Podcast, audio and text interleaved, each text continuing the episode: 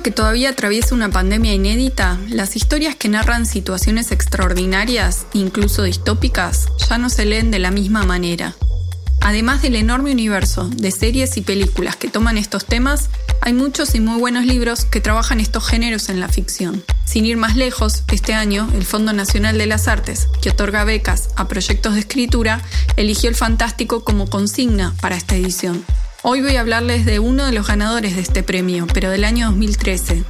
Se trata de Thomas Downey y su libro de cuentos, Acá el tiempo es otra cosa, publicado por Editorial Interzona. Entre el jurado que dio como ganadora esta obra se encuentra Mariana Enríquez, una de las escritoras más populares en este género, que en la contratapa del libro describe a los cuentos de Downey como de un realismo brutal y un fantástico sorprendente.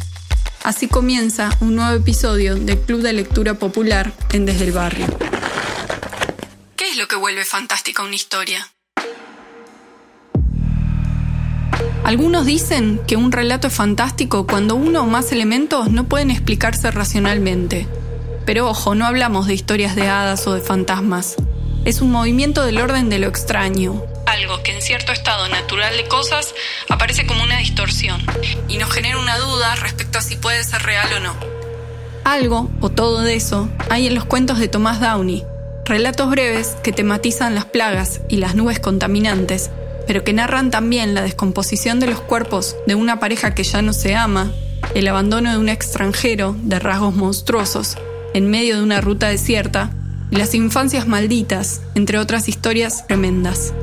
Como pasa siempre con este tipo de textos, lo inquietante no es lo que pasa, sino la posibilidad de que efectivamente pase. Esto Downey lo trabaja muy bien. El terror de lo cotidiano y los climas enrarecidos se instalan en nuestro propio paisaje, entre nuestras costumbres y en todas nuestras relaciones.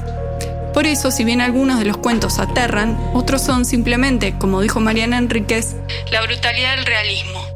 Porque no todo lo que nos resulta siniestro es en verdad extraordinario. ¿Los convencí de leer fantástico? Tomás Downey tiene otro libro, igualmente excelente. Se llama El lugar donde mueren los pájaros y fue editado por Fiordo. Este segundo libro fue finalista en 2016 del Premio Hispanoamericano Gabriel García Márquez, uno de los más importantes a nivel latinoamericano. Los invito a escuchar un fragmento muy breve del cuento La Nube, que lee Tomás Downey para el ciclo Nuevas Voces de la Narrativa Argentina. Instalé a Martín en nuestra cama. Nuestra habitación era la más ventilada de la casa. El aire en el cuarto de los chicos era irrespirable. Clarita empezó a ayudarme con los quehaceres. Un día me acompañó al supermercado. Colas eternas, discusiones. Todos querían llevar más del cupo permitido. Al pagar, había que sacar los billetes con cuidado, uno a uno, e ir depositándolos en la mano de la cajera para que no se deshicieran. Fueron dos horas de caminata, entre la ida y la vuelta. Las calles parecían desiertas y el cuerpo nos pesaba. Conseguimos unas pocas latas de conserva oxidadas. Mi nombre es Luciana Sousa y acá el tiempo es otra cosa, de Thomas Downey, es el libro recomendado de la semana para Desde el Barrio.